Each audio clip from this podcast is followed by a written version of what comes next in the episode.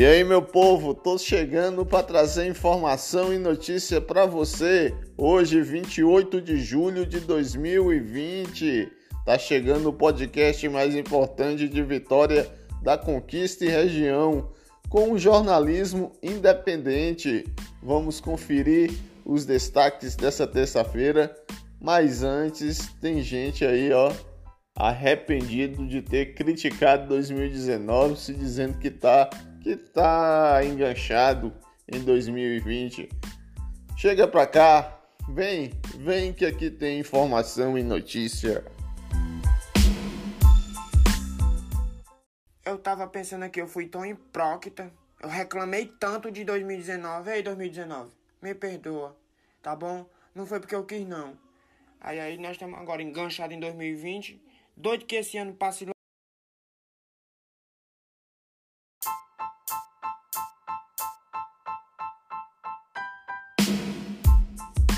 Chega para cá e vamos conferir os destaques dessa terça-feira. Vitória da Conquista fecha mais de 300 empresas e mais de mil pessoas perdem o emprego. O boletim epidemiológico com a 45ª morte de pessoas pelo coronavírus. Os leitos clínicos prometidos pela prefeitura ainda não chegaram. Servidores da saúde fazem protesto simbólico em frente à Prefeitura de Conquista. Pessoas que têm direito ao benefício previdenciário estão sendo excluídas. E no plantão policial, homem é baleado dentro de casa de peças em Conquista. Na zona rural de Macaúbas, é briga de irmãos deixa um morto. Então fica aqui comigo e vamos conferir.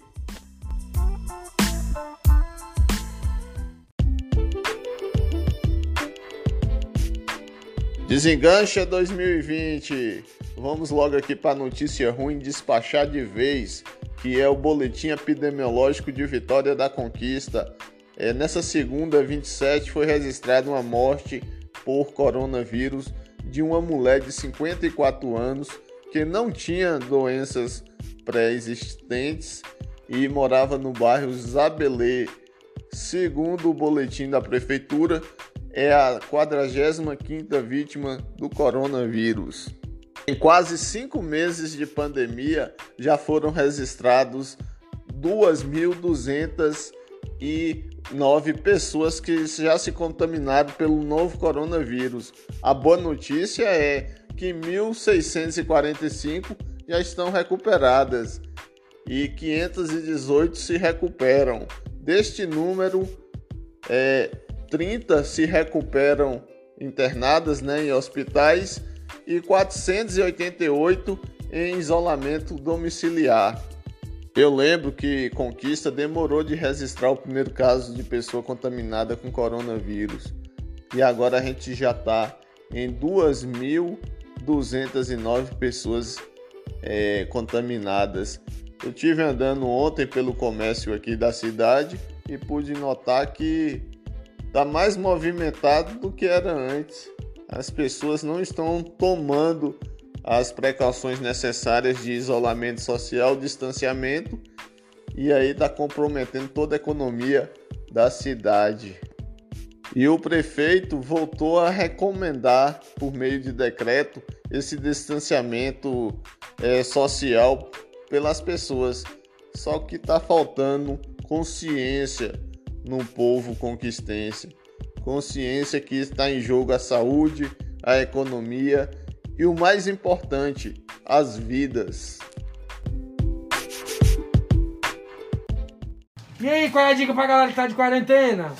Fique em casa. Não visite seus parentes. A maioria nem gosta de você.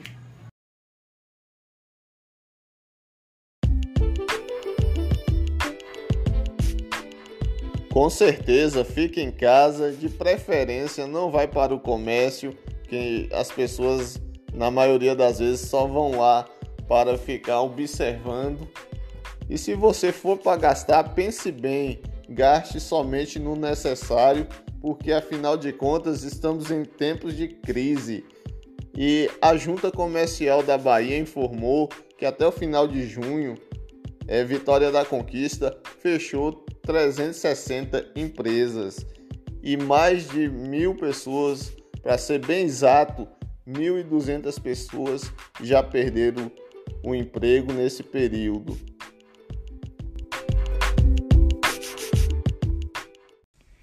Esse sou eu um dia usando ômega 3. Esse sou eu duas semanas usando o ômega 3. É isso mesmo, Raul. O ômega 3 ajuda na memória e fortalece os.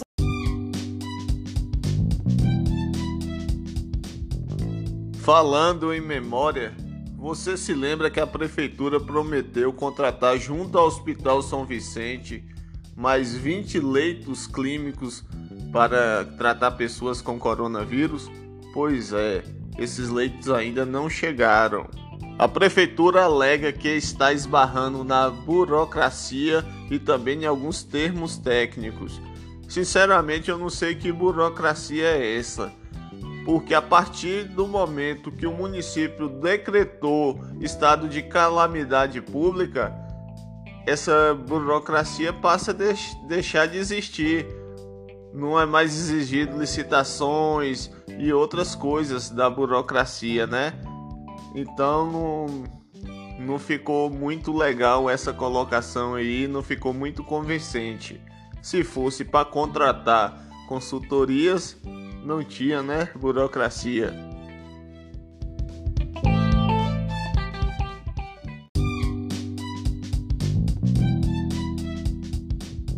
Por causa da pandemia, a exclusão de pessoas que têm direito aos benefícios da Previdência estão aumentando. Confira na reportagem de Felipe Moura.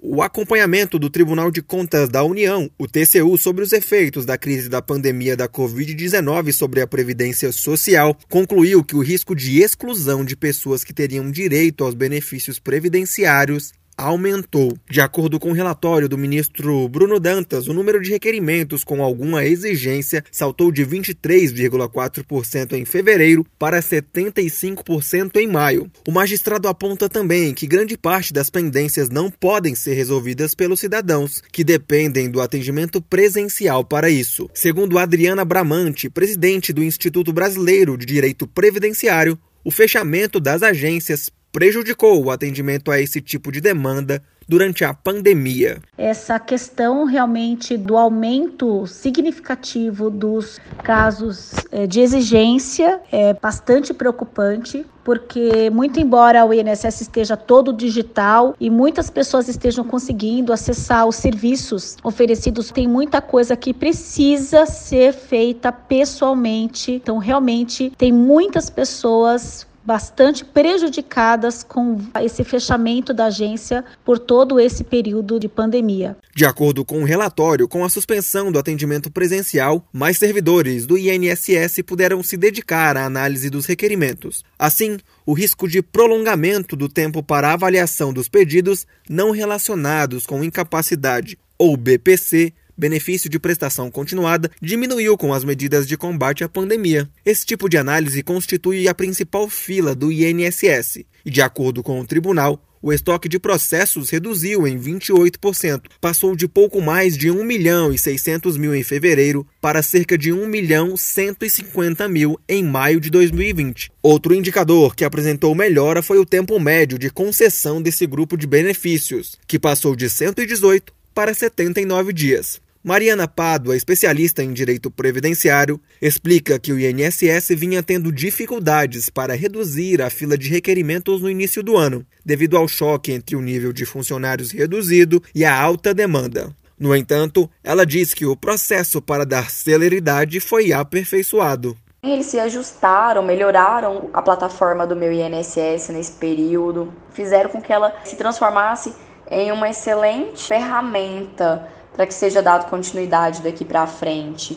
Desde março, o INSS mantém o atendimento remoto por dois canais: o telefone 135 e a plataforma Meu INSS. De acordo com o governo federal, a volta do atendimento presencial nas 1.525 agências da Previdência Social no país está marcada para 3 de agosto. A princípio, os locais vão funcionar 6 horas por dia, com protocolos de segurança particulares a cada realidade. O INSS também prometeu que irá disponibilizar um painel eletrônico contendo informações sobre o funcionamento das agências da Previdência Social, os serviços oferecidos e o horário de funcionamento. Reportagem Felipe Moura.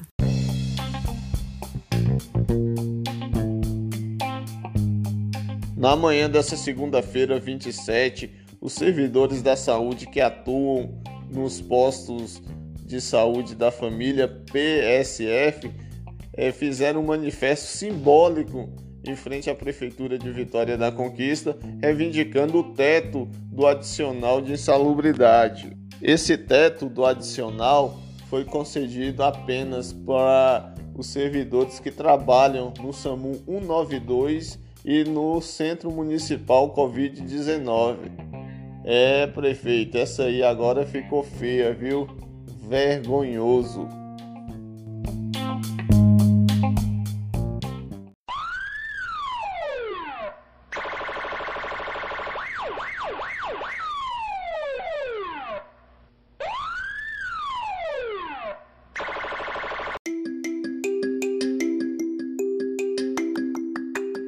Um homem de 27 anos, com o nome de William Cardoso da Silva, foi baleado na tarde dessa segunda-feira, 27, em uma casa de peças no bairro Nezinha Santos, aqui em Conquista. Ele foi socorrido pelo SAMU 192 e foi levado para o hospital. Segundo informações, o seu estado de saúde é grave.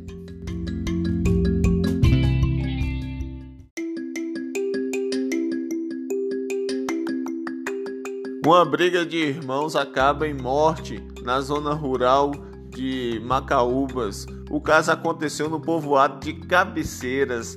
Nessivaldo, de 53 anos, desferiu vários golpes no seu irmão Antônio Firmino, de 57. O, a briga aconteceu na frente do pai dos dois, né? E aí, é, Antônio foi levado para um hospital da sede no caso em Macaúbas, mas não resistiu e morreu. Nessivaldo é, fugiu do local e até agora não, não foi encontrado.